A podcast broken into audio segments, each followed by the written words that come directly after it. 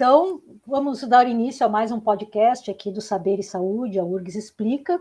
Hoje nós temos uma convidada muito especial, a professora Roselis Martins, do Departamento de Fisiologia. E é um prazer para nós ter a Roselis aqui.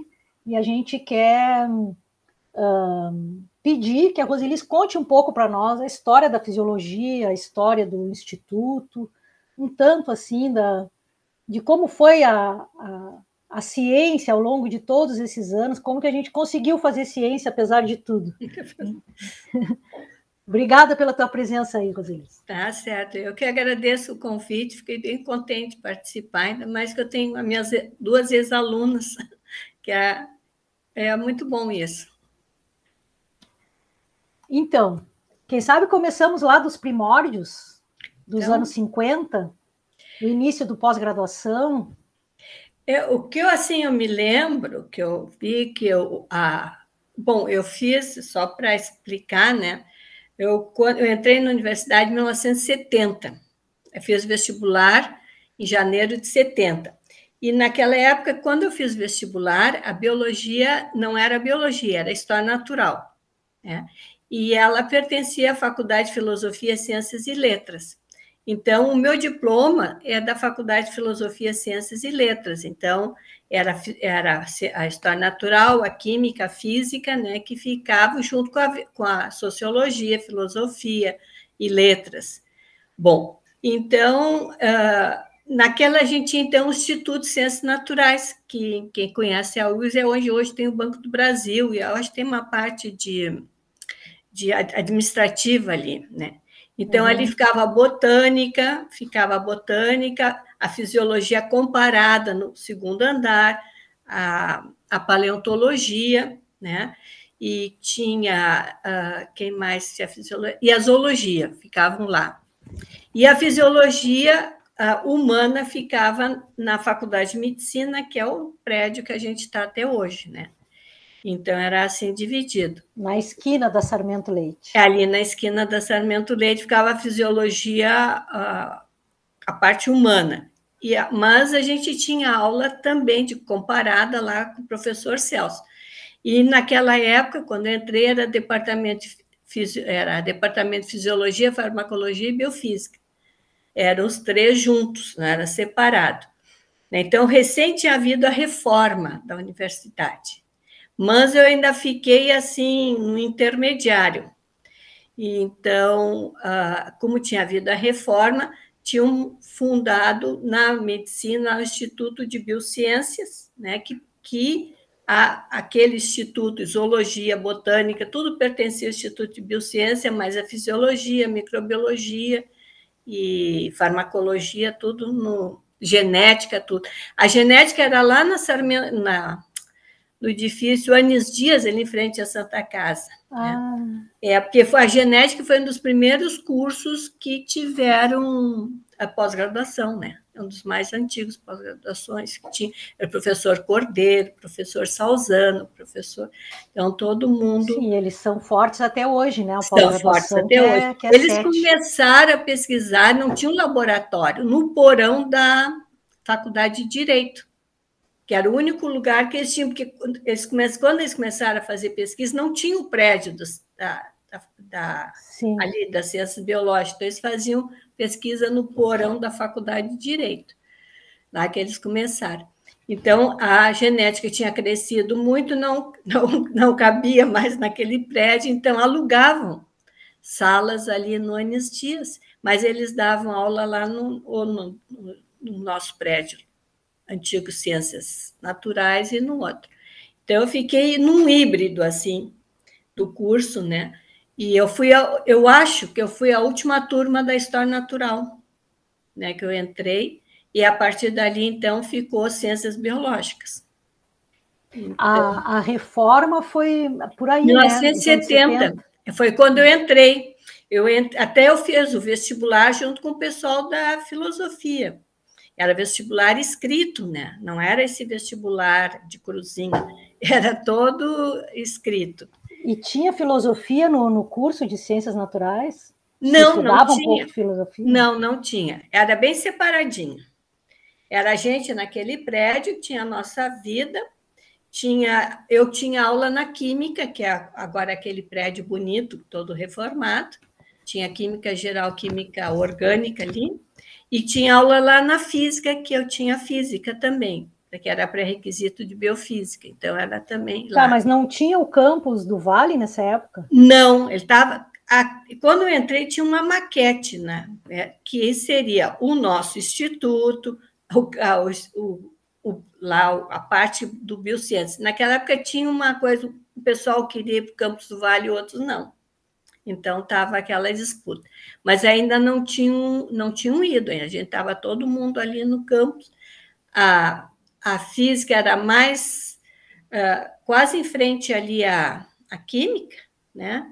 A física era ali, toda aquela parte de baixo ali do instituto. Letras e filosofia era tudo ali. É que a gente era menos aluno, por exemplo, em biologia, na, na história natural, entravam só 30 por ano. Então, Sim. a gente era bem menos alunos, né? Entrava só 30, não tinha duas entradas. Sim, isso foi bem depois que começou é, a ter duas entrava só 30 por ano, então era bem menos alunos que se tinha, né? Então, era isso. Aí, depois, quando eu acho que eu fui a última turma a me formar em História Natural, aí que começou todo mundo se formando em Ciências Biológicas. E aí aumentou, mudou o currículo, mudou todo, mudou bastante. Sim. E já tinha o nosso pós-graduação nessa época? Não, não tinha, não tinha. Eu, quando eu terminei a faculdade em 73, em dezembro de 73, eu terminei a faculdade. Estava começando o esboço desse curso. Acho que foi 76 o mestrado, é, né? É, que começava, tava, eu já era, porque quando eu entrei em 70, eu já fui procurar um laboratório para começar a me mexer, né, fazer iniciação científica. E aí, naquela época, eu fui fazer um estágio lá no chamava o Museu de História Natural, que depois se transformou na Fundação Zoobotânica mas eram pré, ali naqueles prédios do estado, da, ali perto da, da Mauá, ali tem, eu acho que até o prédio que tinha hoje em dia, até a FAPERGS, acho que ocupou uma época, um daqueles prédios sim, ali, sim. era ali amontoado, tudo amontoadinho ali. Mas faziam pesquisa, como continuaram fazendo na fundação. E eu fui trabalhar com a parte de ecologia no meu primeiro trabalho foi poluição do arroio dilúvio, e ele era poluído naquela época já. Ah, que legal! naquela época já era poluído. A gente via pelos gêneros de, de atomácea. E Nádia hum. fez, era professor Mauro Corte Real, que ela era professor do Estado, cedido para museu. Então, a gente fez coleta, desde Viamão, que ele nasce Viamão, até, a, a, até o, ali o, o Guaíba. O Guaíba. É, era mais aqui embaixo, né, que era mais poluído. E tinha os aquários lá e tudo. Aí foi até apresentei o trabalho na semana de debate biológico lá no Unicinos, naquele prédio antigo da Unicinos e tudo. Foi bem interessante. Mas aí o professor Mauro, ele era professor do Estado e resolveu trabalhar na iniciativa privada, e aí eu não continuei na iniciação científica. Né? Aí eu fui lá para fisiologia, e, e aí eu comecei como monitora. Eu fui monitor da biofísica, que eu já tinha feito biofísica e fiz o exame de monitoria. Que era no mesmo departamento, né? Era no mesmo fisiologia e farmaco. E eu fiquei com o professor, ah, vocês não vão saber, com o professor Norberto Baldoff. Não sei se os avós de vocês perguntam que vão saber quem era o Norberto Baldoff. Ah, mas eu conheci. Ele tinha um piano. conjunto de música que tocava nas festas. Tinha os bailes da reitoria, ele tocava ali no baile da reitoria, nas festas, era conhecidíssimo em Porto Alegre. Ele tocava piano maravilhosamente bem.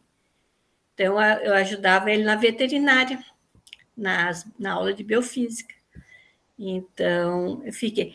E aí eu fiquei, comecei a fazer iniciação científica com a doutora Maria. Então, eu era monitora da biofísica e fazia iniciação científica com ela. Naquela época, ela estava trabalhando com, com molusco, né? Isol, tentando isolar insulina. Que ela é, tinha tu fosse uma das primeiras alunas de iniciação científica dela. Eu acho que sim, que ela tinha feito doutorado em 60 pouco, 68, que ela tinha terminado doutorado, eu entrei lá para 71, mais ou menos, né? E aí a gente trabalhava, era eu, Alice, uhum. tinha o Jesus, que era da farmácia, e a Jurema começou a frequentar também naquela época ali que eu comecei a Jurema. Então a gente, ela tava, tinha um convênio com o Falkman na Suécia. Sim. Uhum. Até aquele trabalho assim ficou na literatura muito conceituado, Bom, porque né? ele demonstrou, demonstrou que a insulina de vertebrado, eu não me lembro se era bovina ou suína, diminuía a glicemia no molusco terrestre e aumentava a síntese de glicogênio no músculo. Foi um dos primeiros trabalhos que demonstrou essa ação da insulina em vertebrados. Ele está publicado no General e Comparative Endocrinology. E aí fiquei trabalhando com ela ali até, até o final do curso. E era uma salinha bem pequenininha. Quem conhece ali, vocês veem a pós-graduação, embaixo era onde tinha os ratos. Tinha o seu Nison chegar às 5 da manhã para limpar os ratos ali nas gaiolas, eram umas gaiolas de ferro. O seu Nison era funcionário, chegar às 5 da manhã.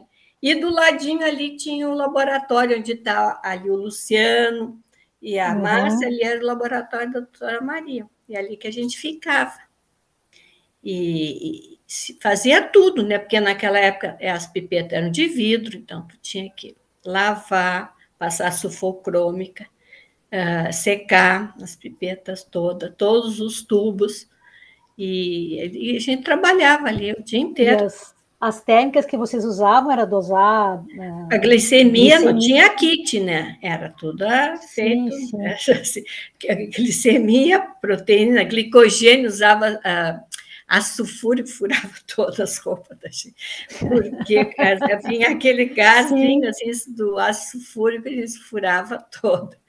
E era isso que foi, lavava, que, e a centrífuga, aquela agora retirada, te lembra, aquela grande, Sim.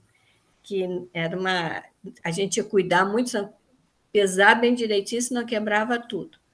E, e era uma centrífuga, não era refrigerada, não era nada. E e era um monte, tinha, ah, mas tinha, eles tinham ganho dinheiro da Fundação Rockefeller, né? Então tinha umas pipetas que tem até hoje, muito boas, aquela da lista vermelha, eu adorava aquelas. Mas era, era a doutora Maria bastante exigente. Pipeta à altura dos olhos, para acertar o menisco. Uhum. Secar a ponta, sem tocar, para não ter excesso, para pôr. Depois tinha as estantezinhas, né? Porque a gente punha todas as pipetas assim. Então, se trabalhar, fazia tudo. Né? E o que, que é, que, que técnica que vocês faziam, que era uma coisa que tinha um poço, que tinha que botar lá dentro? Ah, aquilo poço. foi depois que eu voltei da, da França. Foi depois que eu voltei da França, que foi quando a gente começou a trabalhar com os argentinos. Hum. E aí é que a gente começou a usar a material radioativo, iodo 125. Aquilo foi depois que eu voltei da França. Né? E nessa época também trabalhava, tinha, tinha um pessoal, a gente estava, quando eu fiz a iniciação, a gente estava trabalhando mais com molusco. Depois eu me lembro que ela também extraía o, o, intestino do molusco, tentando extrair uma insulina desse intestino. Até a minha irmã tinha ido aos Estados Unidos e levou umas amostras para um professor de Harvard, que a minha irmã ia para foi para lá, meu cunhado ia fazer tratamento lá, e aí ela levou para ver se eles conseguiam extrair a insulina do intestino desse animal. Mas a gente não tinha nada, assim, era, era dosar o glicogênio, dosava a glicemia, né, dosava proteína, tudo isso a gente fa fazia, mas fazia tudo, né? E conseguia? Sim, conseguia, o trabalho foi publicado, a gente conseguia fazer tudo. Cuidava dos bichos, tinha que canular o coração, botava uma cânula para coletar a, coletava a hemolinfa, né? Ficava coletando e tudo, tinha cuidado dos bichos, eles ficavam lá embaixo no, no antigo biotério, que ali agora. Eu nem sei o que, que tem lá agora ali. Prefeitura? É, eu, eu acho que é um negócio da prefeitura que faz a arte, uma coisa assim. Ali era antigo, tinha um terrário, né? Ficavam os animais, ficavam as tartarugas e os, e os ratos também. Então foi tá, isso. E o mestrado tu fizesse aonde? E aí eu terminei a faculdade e eu queria me embora, porque eu já não aguentava mais o país naquela época, porque era, não se esqueça que nós estávamos na época da ditadura, né? Pleno AI-5. E aí eu, a gente, que a gente ficava isolado aqui, né? Ao nosso redor só tinha ditadura, que era o Chile, Argentina, Uruguai e Paraguai, Sim. e não tinha internet, não tinha nada. E todos os meios de comunicação eram censurados. Então, tu não sabia direito o que acontecia no mundo. Aí eu, eu falava direito, bem o francês, aí eu disse, eu vou para a Europa, eu queria ir para a Europa. Né? Aí eu fui, no último ano, fui no consulado, porque naquela época o CNPq também não dava, assim, bolsas, montes de coisa. Aí se eu vou, vou no consulado. Aí fui lá, falei com a Adido, duas vezes eu fui. Aí consegui falar com a Adido Cultural, e eles, não, tem, tem bolsa que chama de cooperação técnico-científica entre Brasil e Uruguai. E para a tua área é boa, porque eh, eles meio que são tão uma dificuldade para quem vai fazer sociologia, filosofia, eles não deixavam sair. Não, não, não aprovava as bolsas. Mas na tua área, da parte de ciência, não tem muito problema, matemática e ciência. Aí ele me disse que eu, que eu tentasse, mas que eu precisava ter um professor que me aceitasse na França, né? Aí eu conversei com a doutora Maria, ela disse: Ah, eu conheci num congresso um francês que trabalha com glucagon, e eu gostei muito dos trabalhos dele e tudo mais. Eu, e a gente trabalhava insulina, ela trabalhou insulina, glucagon na tese dela e tudo. Eu disse: Ah, então vamos escrever. Aí ela conseguiu lá, achou o, o endereço do francês era em Estrasburgo, na Alsácia, na Universidade Louis Pasteur. Aí eu mandei uma carta para o francês, escrevi a cartinha, e ela botou uma carta lá de recomendação, recomendação. e aí ele me respondeu, sim, que eu fizesse um projeto e mandasse para ele o que, que eu queria fazer no laboratório. Aí tá, aí sentamos e tudo, mas escrevi, aí o adito escreve em francês, que já vai ser o teu exame de, de línguas. O que eu já fazia com ele, conversando com ele, escrevendo, já era o meu exame, que seria naquela época passar Sim. o exame de língua. Aí fiz o projeto, ele gostou do projeto, e aí me mandou uma carta de aceitação. Aí eu entreguei tudo no consulado, no, eu não me lembro mais, mas foi no, no último ano de faculdade, isso, acho que não me lembro se foi no segundo semestre ou não, porque não me lembro bem. E aí fiquei aguardando, aí eu me formei, né? Me formei e aí eu tinha, porque não tinha bacharelado, eu me formei em licenciatura, né? Não tinha na URGS bacharelado. Aí eu fui, o Estado tinha oferecido uma, uma vaga, tinha um, não, uma, um edital emergencial para professor de biologia, física, química, matemática. Aí me inscrevi, me aceitaram. Eu fui dar aula para sexta série sexta série. Olha só. É. E aí eu me empolguei, porque eles eram bem ávidos, assim, o colégio não tinha nada. Aí eu pegar, eu continuei trabalhando no laboratório com a doutora Maria, terminando coisa que eu fazia. Aí disse, doutora Maria, posso levar? E eu disse, não, leva, leva, leva tudo. Ela também meio que se empolgou também com aquele negócio, com as crianças. E a gente eu levava a vidraria para apresentar para eles, fizemos experimento levava animais, porque naquela época hum. podia fazer dissecação na sala. rato, eu ia lá, como era o nome do, do biotério, me dava rato, sapo. Olha, era um sucesso a aula. Só um parênteses. Anos depois, eu era professora da URC, chegou uma moça para mim, alta, tudo. Ah, professora, não se lembra de mim? A senhora foi minha professora no Branca Diva Pereira do Souto. Sabe quem ela é? A Mara é. Benfato, que depois foi professora ah, da. que legal! A Mara foi minha aluna. Na sexta série. Sexta série no Branca Diva Pereira, estava fazendo ciências biológicas. Que e legal. depois que eu estava na Holanda, uma amiga minha disse: Ah, vem uma amiga minha, uma médica, está num congresso, vem jantar, vai lá em casa jantar. Eu entrei. Mas tu fosse minha professora, ela, Branca Diva Pereira de Eu digo, meu Deus do céu, eu fiquei seis meses dando aula. Ai, deixou sementes, porque e... saíram vários cientistas dali. E é porque foi interessante, porque ah, eles adoravam. Hoje em dia não pode fazer isso, né? Mas naquela eu levava éter. Eu, uma vez o ônibus foi muito gostado. Eu ia de ônibus, ônibus de linha, porque ali nos navegantes houve um carro, o caminhão bateu, e eu com um rato dentro, rato, o éter, o eterizador, tudo lá dentro. Eu me abracei naquilo para não deixar quebrar mas sobrevivemos. Eu levava tudo. Hoje em dia não pode mais fazer, né? Não. Mas as crianças adoravam. Até a professora de português vinha, fazia na, aqueles uh, mostrava como é que o coração batia, como é as, as te lembra dos ligamentos estâneos, fazia. Eles adoraram, aí fiz um experimento, tensão superficial, um monte de coisa que é nas aulas de biologia. Mas aí veio a resposta, que eu tinha recebido a bolsa. E aí eu não voltei no segundo semestre, que eu tinha que preparar o meu passaporte. Naquela época precisava uma licença do governo para sair, um, mais ou menos um visto de saída, o visto de entrada, tinha que passar exame médico, né? Que eu, o consulado me indicou um médico, tinha que fazer todos os exames médicos e tudo, e, e me preparar para embarcar. Aí embarquei em setembro e aí eu fui para Estrasburgo. Isso é 71 por aí? Não, 74. Que eu me formei em 73, em dezembro de ah, 73. Tá. Aí foi em setembro que começava o semestre lá, né? O Sim. ano lá, o ano letivo, 74.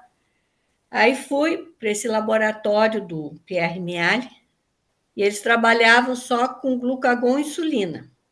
E eles trabalhavam com patos e gansos. Por quê? porque o pato e o ganso é o melhor modelo de estudo de glucagon, porque a relação é glucagon-insulina, não insulina-glucagon. Então, se tu faz uma pancreatectomia num pato, né, ele fica hipoglicêmico, em vez de ficar hiperglicêmico, ele fica... Ah, que legal. E se tu faz meia pâncreas, porque o pato tem dois lobos assim, depois tem uma cabecinha e uma bolinha ali, que é o pâncreas dele. Se tu deixa só aquela bolinha e tira o resto, ele fica hipoglicêmico. Né? Ele batia as asinhas assim e tinha uma convulsão, e tu tinha que rebater com glicose. Ah, e então eu... tem, tinha regiões do pâncreas que faziam mais. É diferente. Aquela região são dois lobos assim, um, depois um outro lobo afina, faz um istmozinho, depois faz uma bolinha. Nessa região tem grande quantidade de célula alfa ali, uhum. grande quantidade de glucagon. Então, ali então se fazia ensaio no laboratório, não se comprava kit também. Chegava o glucagon marcado, a insulina marcado. É bem dessa época, o ensaio é, ali dos anos foi 70. Foi a Rosalie, né? Rosalie uhum. que montou, e foi um avanço incrível, né? Foi um avanço incrível. E, é, mas era pesado. Ah, meu Deus do céu. Tu tinha, dizer, 400 tubos e tu tinha botar umas quatro vezes coisas lá dentro, porque botava na câmara fria para incubar, tirava, pipetava. E lá ele tinha uma. Aí eu comecei a ter pipeta automática lá na França, que era Gilson. E tinha uma pipeta de pé para fazer as. e mais rápido nos radiomuniçários. Aí eu trabalhei com a ação do, dos hormônios gastrointestinais sobre a liberação de insulina e também o glucagon, que a gente chamava naquela época intestinal. Né? Que aí eu consegui um anticorpo, que era muito amigo, era um, tinha um, uma pessoa na época no mundo que tinha um anticorpo para esse glucagon, que era o Anger, um americano, sorte que ele era amigo do meu orientador, e nos deu um pouco de anticorpo e aí a gente conseguiu detectar o, a, a, que fazia, eu também eviscerava também os animais, né? E para operar pato é difícil. Eu trabalhava com pato, ganso não, porque ganso tem muita força, né? É incrível. Ganso pega a gente, arranca os pedaços. Deus o livre, beliscão de ganso. É. Então fiz isso lá em Estrasburgo. Quer falar, Bruno? Uh, não, só para complementar ali, é, em relação a isso que o professor Rodrigues estava falando, uh, existiam diferenças já muito grandes, por exemplo, dos laboratórios de lá para os laboratórios ah, tinha, tinha, ou, tinha. E também, né, nesse período, né, está sendo bem interessante, assim, uh, esse relato, quais foram as, os avanços, digamos assim, que foram chegando, assim, ao longo do tempo e que se traduziram, digamos assim, numa uma melhora, digamos assim, na atividade ali de pesquisa do dia a dia. Assim. É, lá, pois é, a gente já tinha as pipetas automáticas, né? Tinha todas. Tinha a Rádio Municipal, que já estava marcado o dia que ele ia chegar, que ele era comprado anualmente, tinha o cartãozinho de crédito do laboratório, que tu ia lá e comprava as coisas. Era muito bom. Tu falar, só avisava para técnico responsável, quero comprar tal coisa, então tá, dava o cartãozinho, o número. Não, não era um cartão de crédito, era um número do laboratório. Aí chegava as coisas em um dia, dois. Sim, nem tinha cartão de crédito naquela é, época. Era um dia, era dois. Chegava, é. E já tinha os tubinhos já de plástico, que era descartado, esses tubinhos todos do rádio ensaio, aqueles compridinhos, assim, aquele plástico duro. Tinha os contadores beta, que a gente eh, tinha o gama, né, que usava iodo 125, e iodo, é, usava 131, usava 131. Então tinha tudo isso, né? era bem, bem tranquilo, tinha tudo, a gente não se preocupava com nada, tinha tinha um almoxerifado, ia lá, pegava coisa, preparar soluções, tinha tudo. Eu me lembro quando a gente começou a fazer rádio ensaio, lá pelos anos 90, ali, final de 80, começo de 90, a gente comprava o iodo. E marcava. E depois marcava com aquele iodo. Sim. Eu, e o nosso vinha. E, e, mas só que, por exemplo, a insulina é bem resistente à marcação, mas o glucagon é frágil. Às vezes a gente não podia trabalhar porque ele, mesmo vindo do centro, né, tinha um centro na, na Alsácia mesmo que fazia marcação, que eu tive aula nesse centro. E lá eles, uh, às vezes a molécula rompe, aí não tem muita molécula muito rompida, aí não dá para trabalhar. perde a função. Perde a função e a gente trabalhar. E ao mesmo antes de ao mesmo tempo eu fazia o curso, né, que era um curso de endocrinologia comparada, que a gente passava em diversos laboratórios, tinha aula teórica e tinha aula prática. Então tu tinha aula prática de tudo, até de radio, a parte manipular material, coisas radioativas. Foi a primeira vez que eu vi um computador na minha vida. Foi lá que a gente faz... Mas então tinha vários laboratórios Sim, do mesmo. Não, até aí esse era em Cronenburg, que é, um, que é um bairro longe do centro ali de Estrasburgo, que era que era a parte de radioatividade, que eles marcavam lá e também tinha trabalhava ali eu trabalhei com SOD 24 que a gente estava estudando, era um curso com, em guias, né? E a gente estudava compartimentalização, então usava só de 24. E ele ficou só de 24 é muito quente, ele ficava no meio do, da sala, o bichinho preso assim, e, e a gente injetava por fora da sala para não pegar e usava já a, o cartãozinho, né, para ver quanto que estava tomando de radioatividade. E, e o e coletava por um computador que era enorme, mas e aí já saía o valor de contagem, tudo direitinho, a gente calculava toda a distribuição. Então foi bem interessante esses Mas uma coisa que eu também apanhei, que a gente tinha exame aula, prova escrita e prova oral, de tudo. Então, e o francês é cartesiano, né? Então, até como fazer a prova eu tive que aprender, porque não ia pegar e escrever assim. Né? Não, tinha que dividir um terço, dobrar a prova. E antes aqui, então, tu põe um esquema do que que tu vai. Então, até hoje eu ensinar para os alunos na graduação, quando tu for escrever, e para os meus pós-graduandos, tu tem que botar para eles verem o teu raciocínio, como é que tu ia abordar. Então, tu punha ali. E aí passava fazendo a, a, descri a descrição. Então, geralmente era uma pergunta ou duas só, mas era toda a matéria, né? Só uma Sim, para responder. Tudo.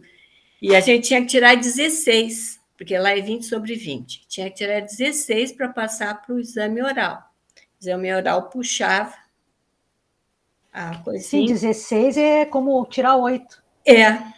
E aí tu passava para o exame oral, e aí puxava o papelzinho, eles te davam 10 minutos para te botar no quadro, ajeitar tuas ideias, e aí tu tinha, ficava na frente do professor. Às vezes era o professor e o cachorro dele, os dois te olhando. O meu orientador tinha dois cachorros, o Timec e a Nusca. E sabe qual era a raça dos cachorros? Pastor belga. Pretos, enormes, assim, ficavam os dois parados te olhando. E aí tu ficava dissertando ali. E pronto, mas é, foi difícil. Olha, ali eu ah. suei.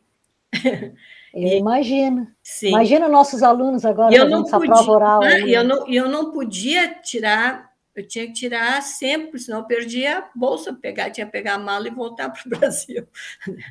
Então, foi difícil. Mas ali a gente aprendi bastante, né? Foi claro. passando por todos esses laboratórios, trabalhei com insetos, com, com peixe, com a, a esposa do meu orientador trabalhava com ADH, né? então trabalhamos com ADH, fizemos cada diversos laboratórios, e lá que eu tive, aprendi a usar a parte radioativa, né? Que a gente tinha toda como se cuidar, como calcular todo decaimento, aquela parte toda. Essa época aí foi um de grande avanço para endócrino, né?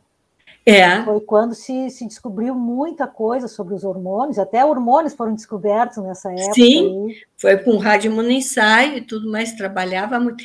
Ele, o, o Miali, foi, a tese dele foi com isso, foi, ele mostrou, trabalhou todo com, com glucagon, né? Foi a tese que ele mostrou a importância, né? a diferença que existe na filogenia em relação ao glucagon e insulina, né? Então, ele trabalhava com isso. Então, se eu fiz isso lá. Então, fiquei... Aí, quando é que tu voltasse de lá? Aí eu voltei em 78, 77, não me lembro bem. E aí eu tive sorte, porque quando eu voltei, chegasse, ó, tu vai fazer o concurso, tem o concurso aberto para fisiologia. E aí foi uma correria. Foi, era Naquela época, tinha o pessoal que já tinha sido até meu professor, era a Beatriz, Marli, todo mundo. Não sei se tu chegasse a conhecer. Sim, sim, conheci. Isso, elas eram auxiliar de ensino. E para passar para assistente, elas tinham que fazer o concurso. Então. Ah, então vocês fizeram o mesmo concurso. Fizeram o mesmo concurso. E o Aldo fez para Humana e eu fiz para Comparada. Né? O Aldo tinha vindo de Ribeirão e eu tinha vindo da França. Aí fizemos, eu fiz para comparar e o alto para duas bancas diferentes, né? E foi, mas foi uma correria, porque eu tive que reconhecer o título. Na, naquela época chamava-se Quinta Câmara, a, a Câmara de Pós-Graduação era a Quinta Câmara. Reconhecer o título, negócio também de uh, votação apesar que eu não escolhia presidente, a votação para deputado eu tinha que lá justificar, fazer, tinha que fazer exame médico para fazer o concurso, foi, foi uma corrida. Em um mês eu tive que preparar tudo para me inscrever, e mais um mês e meio para estudar para o concurso. E aí, nessa época, Roselis, quem é que eram os professores, os titulares? Assim, nessa época estava começando a pós-graduação. Quando eu cheguei, já estava bem quente, né? Já tinha gente fazendo suas teses, né?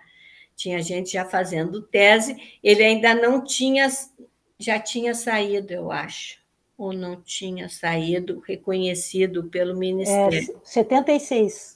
70 eu já tinha, é, já tinha reconhecido. Então, quando eu voltei, o pessoal já estava fazendo tese. Até a primeira tese foi da, da Sueli, que era uma professora de Pelotas, ela trabalhou com a tartaruga, foi a primeira tese. Até eu tenho essa primeira tese. E Sueli Cabral se chamava. Uhum. E ela foi, então tava, já estava já tava funcionando o mestrado. Né? Então, já tinha professores fazendo, Uh, eu acho que a Cláudia estava fazendo mestrado, a Sueli, e tinha outras pessoas, tinha o professor de Rio, de Rio Grande, que era a Lucelena, fazendo, tinha outros professores de outras universidades e da própria URGS, que não tinham mestrado, foram fazer, né? Foram fazer mestrado. Então, começou ali. Mas o concurso demorou muito para ser homologado, né? que tudo era lento naquela época, tudo muito lento. Sim. Até elas ficaram prejudicadas, porque elas continuaram recebendo como auxiliar, né? E aí, então, uh, eu trabalhei, fiquei com a doutora Maria trabalhando com uma bolsa da FAPERGS de aperfeiçoamento. Trabalhei um ano e ainda não tinha o chamado quando terminou. Aí tinha oferecer um lugar que o Beló tinha vindo para Porto Alegre eu, e tinha ficado uma vaga em Rio Grande. Aí eu fui dar aula em Rio Grande. Ah, não sabia esse pedaço. Dei aula em Rio Grande, dei aula um ano. Eu ia ia domingo de noite e voltava quinta de Rio Grande. Dava aula para medicina e lá em Rio Grande e dei umas aulas para enfermagem também. Aí eu apanhei, né? Eu estudava dia e noite, noite e dia.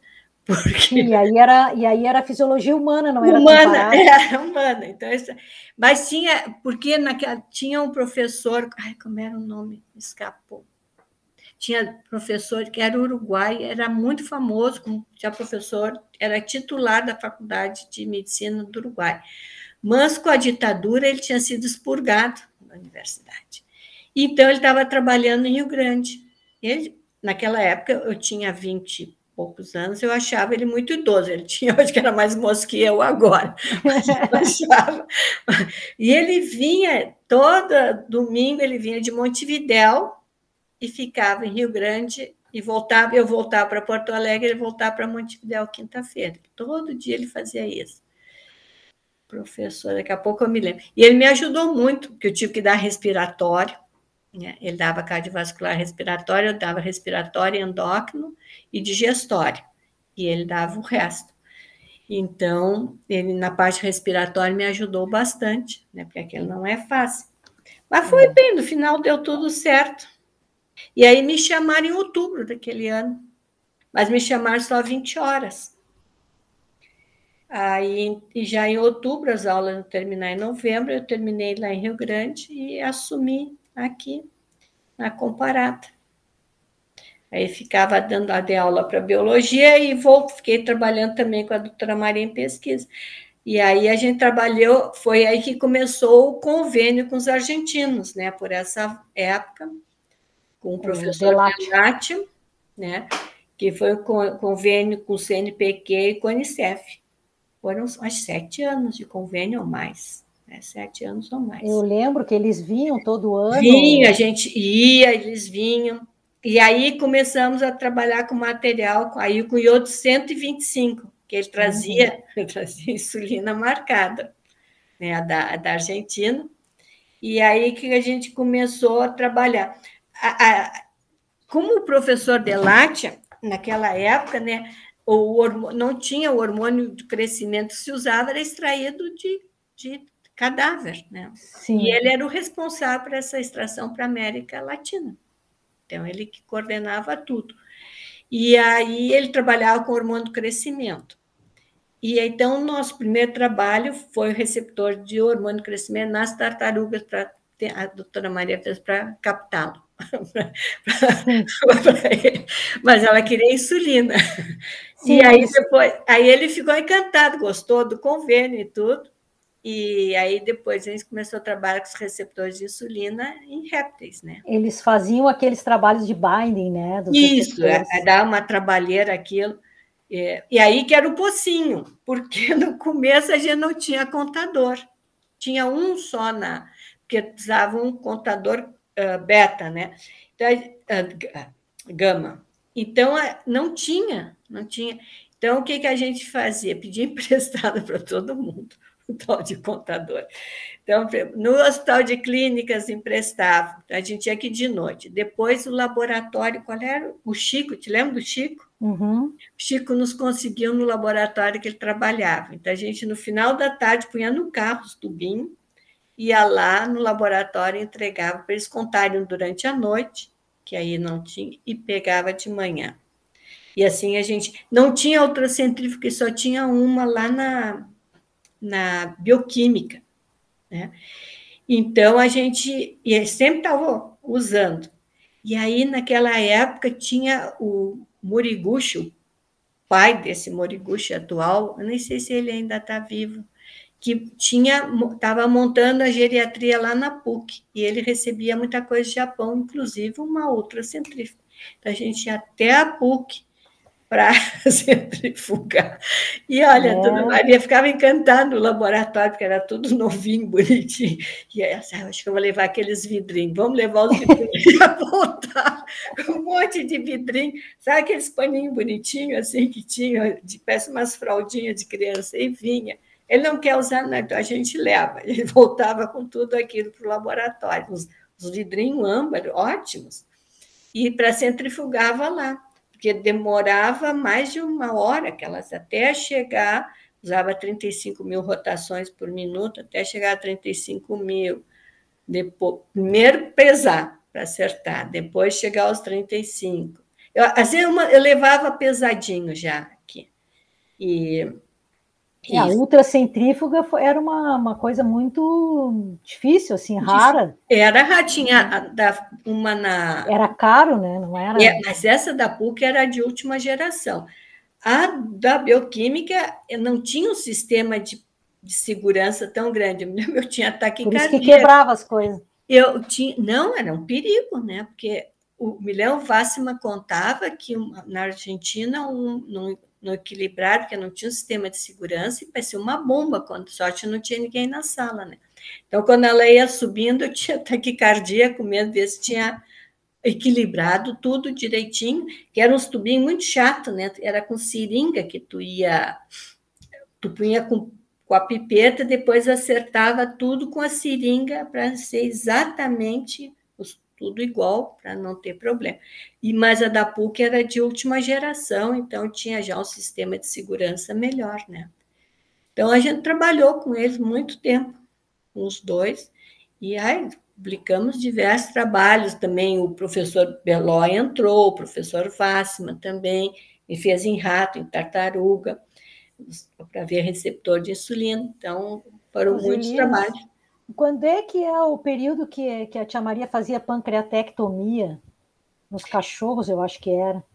Ela. Nos cachorros? Não sei se eu era não cachorro. peguei. Essa eu não peguei, eu nunca Porque vi. Eu lembro que ela contava que. Que a gente fez pancreatectomia na tartaruga cachorro. também.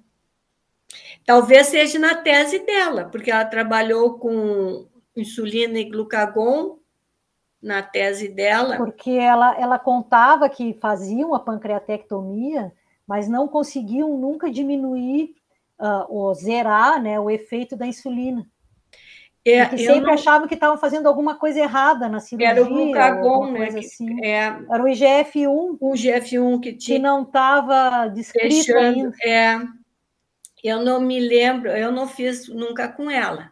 Isso é interessante, né? Às vezes a gente acha que está fazendo alguma coisa errada, mas é porque não, a gente tá, não nessa, sabe alguma coisa. É, esse, nesse trabalho que nós fizemos do, do, do GH, quando a gente passava na coluna, tinha, tinha que purificar aquelas insulinas que vinham da Argentina, a gente ia ficar na câmara fria, não tinha coletor de fração. É, era um inferno aquilo, porque tu tirava, não podia ter uma bolha, né? não podia ter uma bolha e trabalhar ficava na câmara fria trocando os tubinhos, porque não tinha coletor de fração, então tu tinha que pôr. Muito 8, me congelei na câmara fria. 8 graus, né? A gente ficava trocando os. Saía lá pelo tubinho 21, 22, que saía a insulina, mas tu tinha que ficar contando, né? Um contando. Um. É, um minuto, cada um ficava coletando. Então dava bastante trabalho. E eu, essa essa época, nós vimos uma, uma coisa que, que não, a gente não sabia o que, que era. Depois nós fomos aí usando um programa de guardou o resultado. Depois com o Turim, uh, o Turim era muito em farmac, farmac, farmacocinética, né? era muito bom nisso. Então ele conseguiu com o programa de computador, viu? O que a gente estava vendo era o transportador e aí publicou outro trabalho, com ah, os resultados estavam guardados há cinco anos. Então. Viu, Vanessa? Esses resultados que a gente acha que não serve para nada, que não põe fora. Errado, às vezes é porque a gente não está entendendo o que é, que está aparecendo. Não põe ali. fora. Não põe nada fora. É.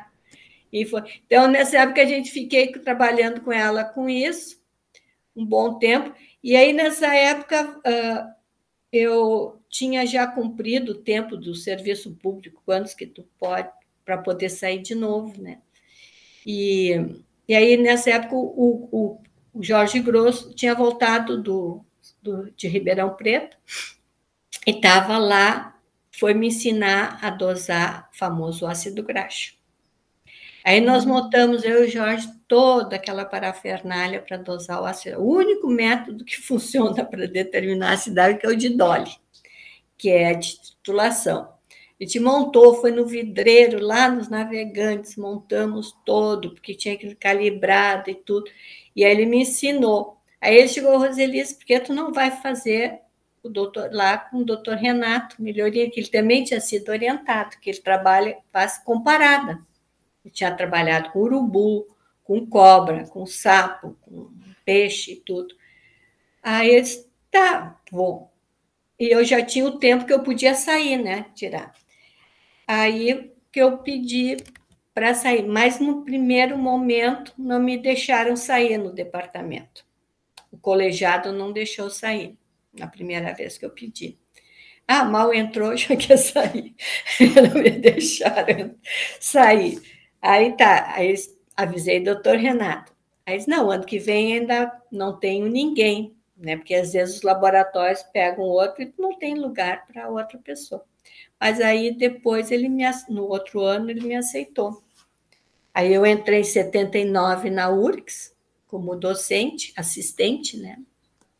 Em 83 fui para Ribeirão Preto. E trabalhar com o doutor Renato, que ele fazia metabolismo só. Era na bioquímica, mas eu fazia pós-graduação pela fisiologia. Né? Que aqui estava começando, estava só o mestrado, ainda não tinha o doutorado. E, e aí, aí trabalhasse com a insulina também, não? Trabalhei, trabalhei com, trabalhei a parte de toda de metabolismo. Aí tinha toda a parte de toda a parte metabólica, ácido graxo, glicerol, toda essa parte, né? Depois eu trouxe tudo. Bem bioquímica isso. também. Era muito bioquímica, né? Pura bioquímica que, que ele fazia, o laboratório dele era todo montado para isso. E tinha uma diferença entre São Paulo e Rio Grande do Sul enorme, né? Por causa da FAPESP. Ele queria montar, ele tinha. Ainda tem, né? Tem. E naquela época ele tinha, ganhava muito dinheiro. E tinha diferença. Eu, eu era bolsista, naquela época a CAPES dava meia bolsa para quem era docente, não dava bolsa inteira para sair do Estado. E, mas tinha lá, eu via a bolsa de mestrado, doutorado da FAPESP era quase o dobro da do CNPq e da CAPES. Então, no primeiro Ainda ano. Hoje... Oi? Ainda hoje tem. É, então, no primeiro ano, o aluno ficava com bolsa CNPq e CAPES, conforme a sua produção, ele podia ganhar uma da FAPESP. Ele não ganhava logo de cara uma da FAPESP. E conforme ele produzia, se estava indo, aí passava para da FAPESP. E tinha tudo que quisesse no laboratório, né? Tinha tudo que quisesse. Tinha um almoxerifado enorme, assim. E, e tinha contadores, tinha uh, centrífugas todas, tinha tudo. Era um laboratório todo montado para para metabolismo, que gasta muito, né? O metabolismo gasta muito, muito consumo. O material. É. Consumo, muito consumo. Roselise, e o, e o projeto FINEP é nessa época, mais ou menos? Não, o projeto FINEP foi uh, nos anos 90. Foi nos anos 90. Aí tu já tinha voltado, doutorado? Sim, eu voltei em 80, eu fui em 83, voltei em 86, né? E aí foi até muito gozado. O Vássimo era o coordenador, ele me deu um orientado, só que ele não me avisou, avisou para o orientado. Aquele rapaz me seguia para tudo que é lado, rapaz alto, me seguia. o que, que esse rapaz santo? Eu perguntei, vai estagiar aqui? Porque eu não tinha nada para metabolismo, não tinha absolutamente nada para trabalhar com metabolismo, né? E eles, tu vai, tu vai estagiar aqui no laboratório? Não, eu sou teu orientado. Quem era? Luiz Carlos. Ah, olha que legal. Era Luiz Carlos. Como tu é meu orientado? Não, o professor Vassno disse que tu que vai me orientar um mestrado. Ele tinha recém se formado. Eu disse, mas Aí Por fala, isso que ele estava te seguindo. Por isso que ele me seguia. É que esse rapaz anda atrás de mim, tudo que é lugar onde eu vou, bota, é sentado aqui me olhando fazer as coisas, e ele não dizia nada, até está estagiando aqui? Ele disse, não, eu estou orientado. Eu disse, como? Ninguém me avisou. Aí que eu fiquei sabendo que ele era meu orientado. Foi meu primeiro orientado de mestrado e doutorado. E aí, então, eu tá, então descobri o que nós vamos fazer, né? E aí que começou a trabalhar com os caranguejos, e a gente foi, a gente ia lá em Bé buscar os caranguejos. Fomos assaltados, eu e o Luiz em Bé. Ah. Fomos assaltados por uma guri, um guri de seis, sete anos. De bicicleta? Ele, não, ele estava de bicicleta, mas ele abriu a porta do meu carro, a janela, e pegou minha bolsa, minha, os óculos, uma máquina, assim. Eu passei pelo guri, eu disse, mas esse menino está com a minha niqueleira na mão. Aí, vem cá, me dá aqui essa niqueleira. Aí fiquei naquela coisa, o que, que eu vou fazer com esse menino? Meu Deus do céu. Não vou levar para a polícia, que ele vai sair pior, né? Do que entrou. Eu fiquei uma hora dando lição de moral no guri.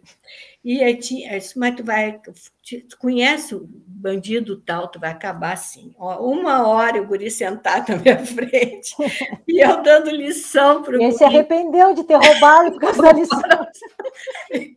Ele, era assim, não tinha, não tinha, não era época de veraneio nem nada, não me lembro que estação era, mas não tinha ninguém. O gurizinho abriu direitinho com um pedacinho de, assim, a madeirinha, fez a alavanca era um, um Fiat, assim, abriu. Aí eu disse, tu promete que não vai mais fazer? Claro que ele me prometeu.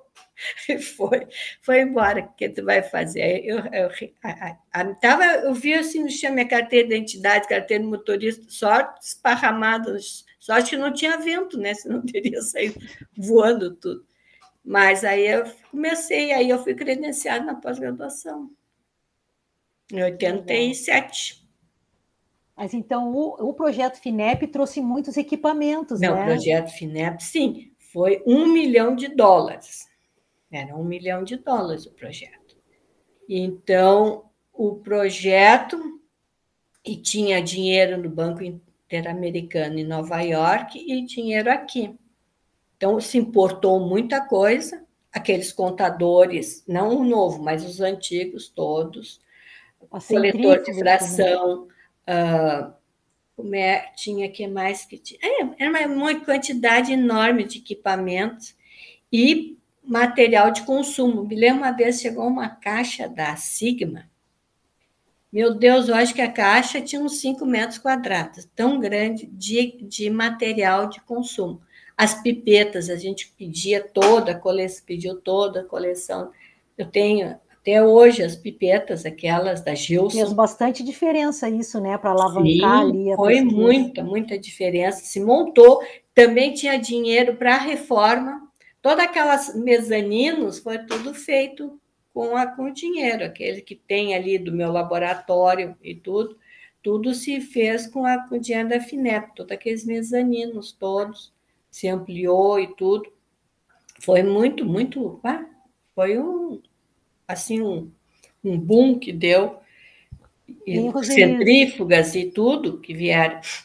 Nesse início ali do pós-graduação, era o único curso que tinha aqui, né, nas redondezas, vinha gente de outros lugares, inclusive. Sim, só tinha, só tinha fisiologia aqui, depois era só em São Paulo, né, só tinha a nossa fisiologia aqui. Então vinha Não, vinha de diversa, Pelotas, Santa veio, Maria. Veio ah, daqui das universidades, nossas, pessoal da Unicinos, pessoal da, da acho que da PUC também, da, de Santa Maria, de Rio Grande, das outras universidades, que já eram docentes que vieram fazer. Pessoal da Secretaria da Saúde daqui, vieram de outros estados também, de Santa Catarina veio gente. mas tinha muito pessoal de outras universidades, né, do, do próprio Rio Grande de Santa Maria, Rio Grande, Pelotas.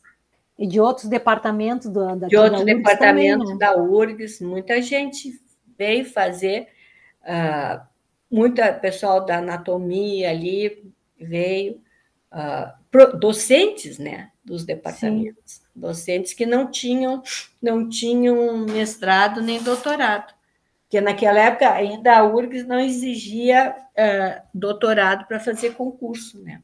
Eu acho que a primeira tese foi a Matilde, não foi? Não, a Matilde foi minha aluna. Ah, é? Foi. A Matilde foi minha aluna. Não, a tese de doutorado, eu acho que a primeira foi a do Jaderson. Ah, o Jaderson, é. É, a que fez com tartaruga, que ele fazia é, epilepsia, nas tartarugas. Ele ia lá no consultório dele de noite, que aí tinha um eletro lá, ele media, era ali, aqui na Bordini, eu acho, levava. Acho que foi do Jadson, a primeira tese de. Porque a Matilde fez mais tarde. Porque a Matilde é, entrou é. na URGS mais ou menos quando eu entrei. Mais ou menos na época que eu entrei, a Matilde chegou do, do Uruguai. E eu não me lembro bem se ela entrou como, primeiro como professor visitante, depois que ela foi. Né? Eu acho, não, porque eu dei aula para ela, ela, ela fez endocrinologia comparada à disciplina que eu dava, e quem orientou ela foi a doutora Maria, eu acho. Isso, Isso é. Então, a Matilde foi um pouquinho mais tarde. Acho que a primeira tese foi a mesma do Jadras. E, e, naquela época, a gente recebia muitos professores né, do Uruguai, da Argentina. Sim, vinha. Tu Não mesmo se fosse no convênio, né? Tu também viesse, fosse pelo convênio com o pessoal uhum. do Uruguai. E veio, veio os, os, argentinos, vieram o Turinho, o Delate, que eram da Faculdade de Farmácia de Buenos Aires, da Universidade de Buenos Aires. O Delate é era super reconhecido, né? ele, ele que coordenava toda a parte do hormônio de crescimento para a América Latina. Mas também a gente recebia professores para a URGS mesmo, né? É. Como a Matilde, que era uruguaia, o Uruguai o Vasco, que era argentino. Argentino. O Esquerdo era o argentino. O Esquerdo veio, quem, a, como é a a Helena. A Helena da Bioquímica. Helena Bernardi, né? É, a Helena Bernardi. Era argentina também, né? Era argentina. A Helena, eu acho que tinha sido orientada do Fácil, na Argentina. Era aquele grupo do SAI ainda, aquele pessoal do grupo do SAI. O esquerdo, o Vassima, tudo do grupo do SAI, que eles tinham trabalhado. O, o SAI foi muito antes, né? Foi lá na, época foi, do eu não peguei. de foi, Fisiologia foi, Experimental. Foi nos anos, nos anos 50. 50. É, eu era. Eu não... 54 parece que foi é, o começo. Foi ali, naquela época, o SAI. E, e aí já se fez um vínculo com, com o pessoal da Argentina, né? É. Foi ah, ficando, ah, vinha assim. o, como é, o Rodrigues vinha muito. O outro, como era o nome dele? O, ai, professor, agora me esqueci. Vejo ele na minha frente me esqueci o nome dele. O professor Rodrigues era muito simpático, muito alegre e vinham diversos argentinos vinham vinham para para também foi importante para estabelecer bem a pesquisa é. aqui no nosso meio, né? Eu uma vez fiquei quase um mês lá na, em Buenos Aires e 20 dias lá com, com o Delate e o Turim lá na, na faculdade de farmácia desse convênio. Me lembro a Vera foi também, outros assim que fazia tese também era a gente, eles vinham e a gente ia também. Veio os alunos do, eu acho que foi do Turim, veio os alunos também. Então, se tinha bastante troca. Também com o pessoal de São Paulo, vinha muito professor da, da USP, né, e do, do Rio, para dar aula aqui, para dava aula na pós-graduação. Sim. Ah, eu, eu tive alguns desses. O, o Zin. O Zin, tive aula com o Zin o professor. Uh, o, o de aquele. O... O, o Timoniaria. Isso. Timoniaria. É, é o, muito bom. Quem mais vinha também seguido para dar renal, o professor oh, ai, da USP, que dava renal. Um... Ele era austríaco? Era. Ai, Daqui a pouco eu me lembro. E ele vinha muito também. Então, vinha bastante. A Doris. A Doris vinha ah, do, de endócrina. De endócrina, ela era especialista em tireoide. Então, vinha muita gente. E que vinham para cá para dar aula e tudo mais aqui. Afinal, não era o Malnik aquele? Malnik, é. O professor Malnik, é, austríaco, é. Ele, ele, vinha dar aula de renal, o pessoal estudava que nem louco para aquelas aulas de renal dele. E o Zin também dava parte toda de mecânica respiratória, Zin muito simpático que vinha. Então, é, tinha essa parte. Mas aí depois que veio o doutorado, em 80 e poucos, né, 86, eu acho, o doutorado. É, acho que é, é por aí. Por aí que foi credenciado o doutorado. Aí já estava, porque no começo aí mudou um pouco o corpo docente também. No começo, aí foi mudando um pouco o corpo docente, né? E, e a comissão e tudo. Mas era, era difícil, mesmo naquela época era difícil. O espaço era pouco, e depois no biotério ali também era muito pequeno o biotério, né? Para os animais, às vezes ficavam doentes, tudo, era bem complicado. É, e, e também não tinha assim um, uma massa crítica, né? As pessoas não tinha muita gente com doutorado para poder não, orientar, então isso foi aos poucos que foi se foi fazendo, formando é. mais pessoas para poder orientar, né? É, porque demora, demorava seis anos para formar uma pessoa se tudo corresse bem, né? E aí também a URSS começou a exigir para concurso. Uh, não, primeiro ela, ela exigiu para passar para adjunto ter doutorado. Aí Sim. então, e depois nos concursos, né? Que ela exigia. Sim, depois só fazia para adjunto, aí não, não tinha mais para auxiliar, que não precisaria. É, não tinha. Uh, mas uh, eu fiz para assistente, né? Então ainda tinha só. Mas depois foi mudando, foi botando mais exigência e tudo mais. Mas a gente, essa época do, do Delatia e do Turim, a gente trabalhava até 11 horas da noite, a gente começava às 8 da manhã e ia. Pior que a gente usava muito a bioquímica, a gente não tinha naquela época a máquina de gelo. Então tinha até a bioquímica. Sim, e a bioquímica era ali do lado. Era, era mas era, era do outro lado do corredor, né? Tanto vinha caminhar de um lado para outro, pra, usava também uh, muita a centrífuga deles, a ultracentrífuga, então a gente então passava no corredor. A gente começava oito da manhã, terminava onze da noite. Quantas vezes saiu onze da noite Sim. lá trabalhar? 15 Eu cheguei a pegar direto. um pouco disso. 15 horas direto, porque começava a fazer. E aí tinha o pocinho esse, antes de comprar os contadores, pocinho que veio da biofísica. Era, e era, era a tampa era de chumbo, né? A gente tinha que levantar a tampa, botava, era um tubinho que parecia uma. Eu acho que ele era um pouquinho maior que uma tampinha de seringa, que a gente punha o tecido lá dentro, punha lá dentro, fechava, e ele contava um minuto, tu ficava esperando um minuto. Aí abria o pocinho, tirava, punha o outro. Aí tomava nota, porque não tinha nada, tinha que tomar nota no Sim. caderninho ali. Tantas, tantos ppm, punha o outro. E assim a gente tinha 200, 300 tubinhos. Sim, ficava horas para contar. Né? Horas né? contando. Porque, como era beta, não, não podia levar. Não, não, beta não era gama, né? mas não tinha depois os laboratórios não, não tinham de contar. Então era nesse pocinho. E era pesado aquele coisa, era muito pesado. Sim, Quando eu voltei, era chumbo. Quando eu voltei também, eu custei a conseguir os meus traçadores todos. Eu consegui grande quantidade de traçadores que eu estava usando até agora, quando com a FINEP com a FINEP, porque aí eu pedi glicose marcada, pedi todos os aminoácidos marcados, pedi tudo. E eu me lembro que aconteceu uma coisa bem interessante. Naquela época ainda era a Amisher e a, a nuclear, a New England, eram as duas que tinham no Brasil.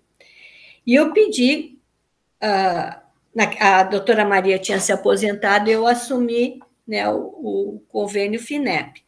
Aí eu pedi orçamento, não só eu estava usando radiativo, mas tinha pessoal, também outros que usavam, o Vassi não usava, outros usavam. Pediu dois orçamentos. Aí veio os dois, eu escolhi o que era mais barato, segundo, claro, né? Aí mandei avisar para um e para o outro. E a Amish recente estava entrando no Brasil. E ela chegou para mim, por que, que eu não tinha comprado os outros? Porque a, a, o Daniel Engler é barato. Sabe que ele me mandou mais ou menos 5 mil dólares daqueles todos que eu não tinha comprado deles. Então a gente vai lhe mandar para a senhora experimentar. Ai, que coisa boa! E eu tinha pedido 250, né? Para eles, então era muito. E até pouco tempo, eu acho que tem uns ainda lá no laboratório, que a gente ainda tinha disse. Hoje em dia está inviável comprar, né?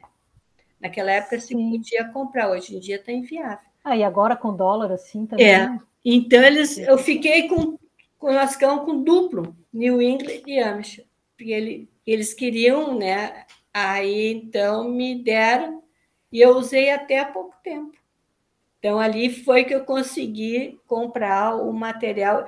Eu, no primeiro, tinha ganho um pouquinho, mas era o CNPq que importava, então foi uma luta para ele chegar.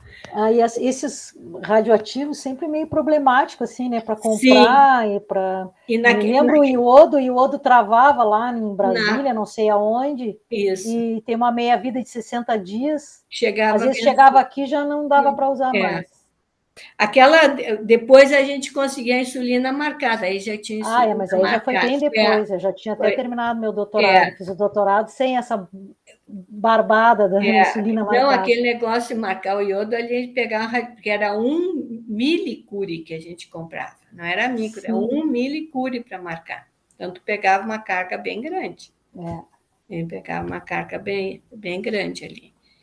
E depois tinha que ir lá para dentro para purificar, cada vez que usava, tu purificava aquilo. Então, a gente.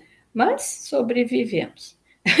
É, eu acho que a gente conseguiu fazer muita coisa com as poucas condições ah, que tinha. Sim, né? é. Quantas pessoas se formaram, né? Quanto a gente produziu de. E a gente sempre tem, tinha inventado, tinha dificuldade, sempre se teve muita dificuldade para comprar as coisas, né? ou tinha que vir de São Paulo, ou vir do exterior, e é que demora três, quatro meses para chegar ou mais. É. Me é, lembro.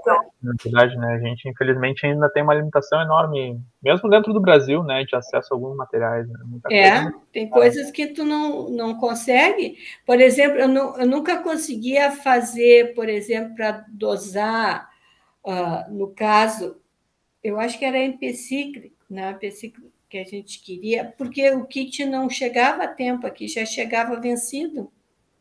Eu, eu, me lembro que uma das coisas que eu fiquei assim muito surpresa que eu achava o máximo quando eu estava na Espanha era que a gente pegava o telefone, mandava pedir, no dia seguinte tu chegava no laboratório e estava em cima da tua, da tua, mesa, assim, ai, que maravilha. É, lá na França tem, depois eu fui para a Holanda. De um dia para outro, assim. É, na Holanda, na universidade que eu estava, embaixo, no teto, tinha um supermercado.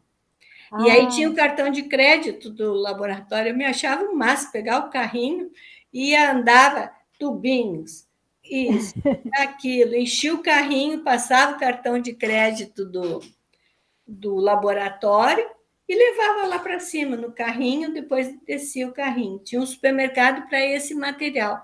E o resto também telefonava, no outro dia estava tudo só e botava só as notinhas fiscal na gaveta com cartãozinho. Pronto. Na Espanha era assim também, também tinha um almoxarifado que tinha todas essas coisas mais de dia a dia, assim, e também as outras Esse coisas. era um supermercadinho mesmo, tu entrava com um carrinho e tudo.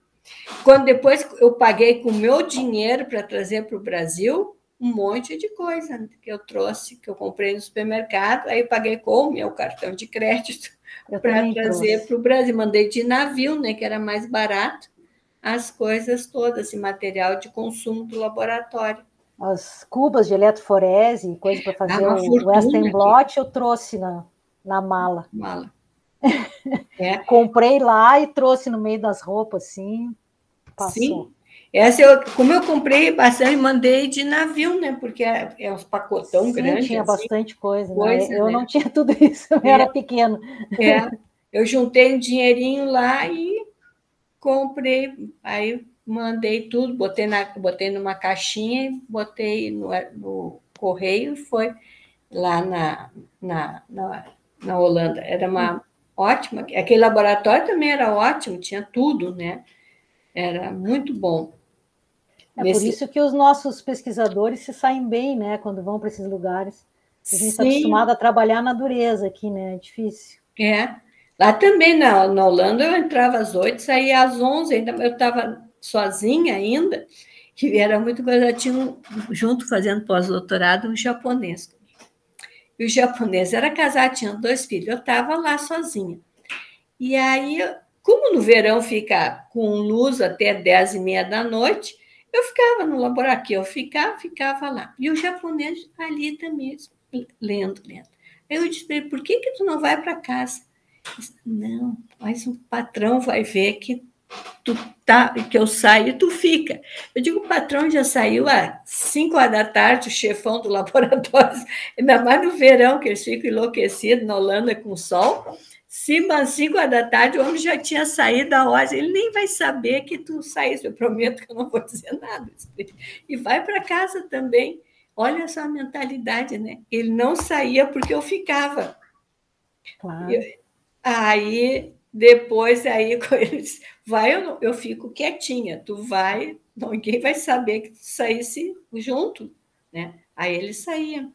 Então, depois eu pegava minha bicicleta e voltava para casa, assim, 10 horas, ainda pegava mais, mais ou menos o sol se pondo. Né?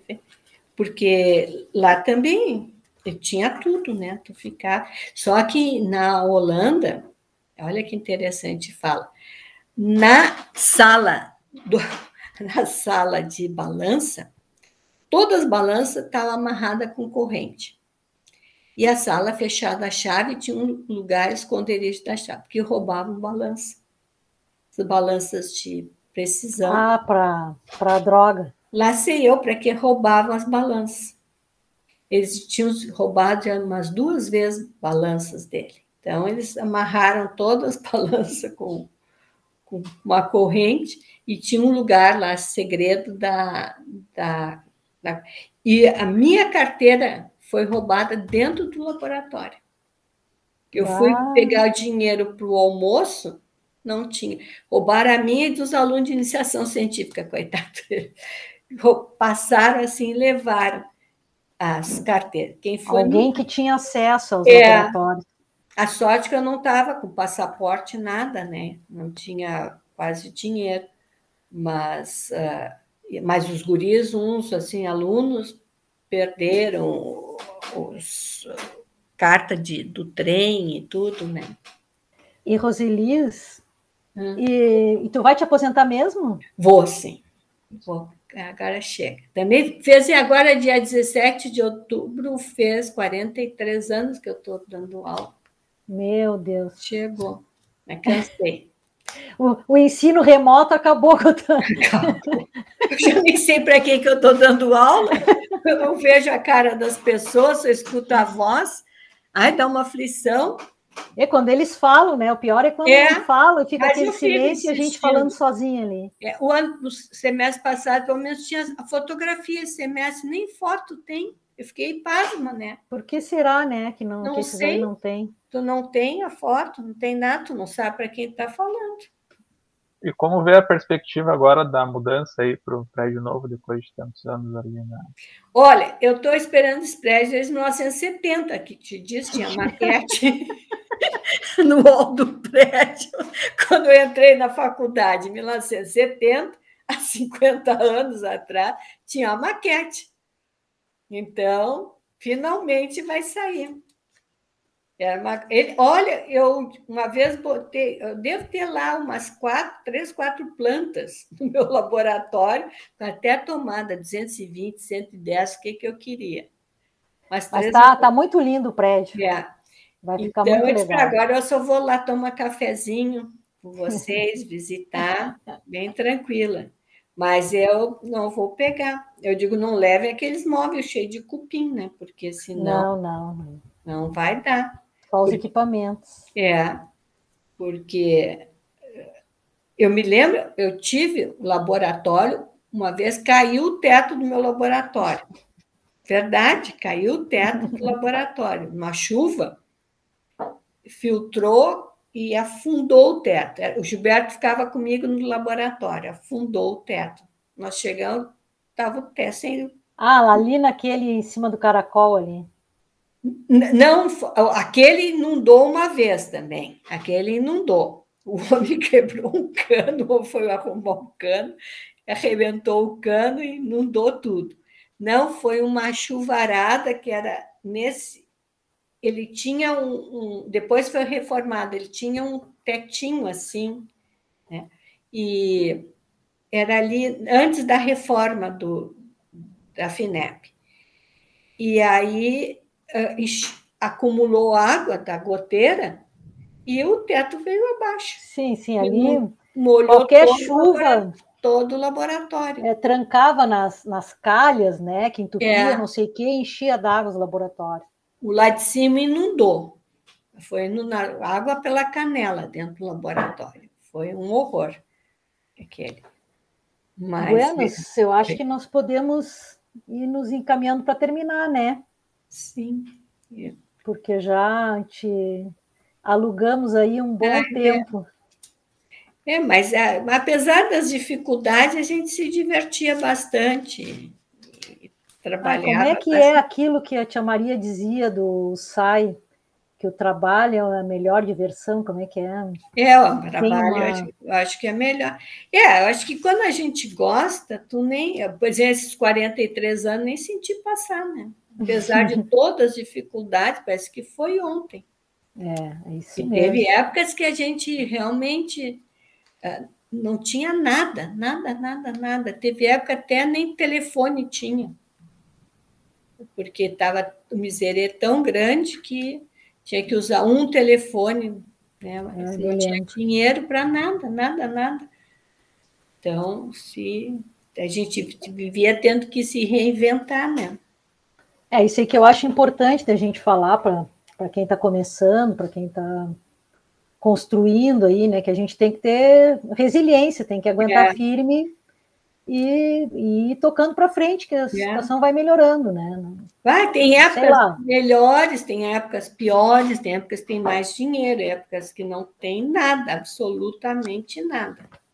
E tem épocas que tem mais dinheiro, mas tu vai sempre fazendo uma. Não dá também tu ficar querendo fazer coisas grandiosas, né? Tu tem que ver os, os buracos que os outros deixaram e pegar aquelas aquelas brechas. lacunas para tentar preencher, é, né? É, naquelas lacunas que os outros deixaram. Porque tu, hoje em dia tu não pode competir com o chinês, né? Tu pega um trabalho, eu tenho recebido muito agora, durante a pandemia, trabalho para dar analisar. Meu Deus, ele faz tudo tudo que tu fez, que eu demorei para fazer em 15, 20 anos, ele põe no trabalho. Todas as técnicas possíveis e imaginárias. Mas às vezes até tu anda dizendo, mas tá horrível, porque põe tanta coisa que se atrapalham todos. Sim, fica e, difícil de interpretar até. É. Tu não entende, tu tem a impressão que eles fazem porque tem o kit, tu vai lá e faz. Mas tu não entende de qual é o objetivo, por que, que fez aquilo. Né?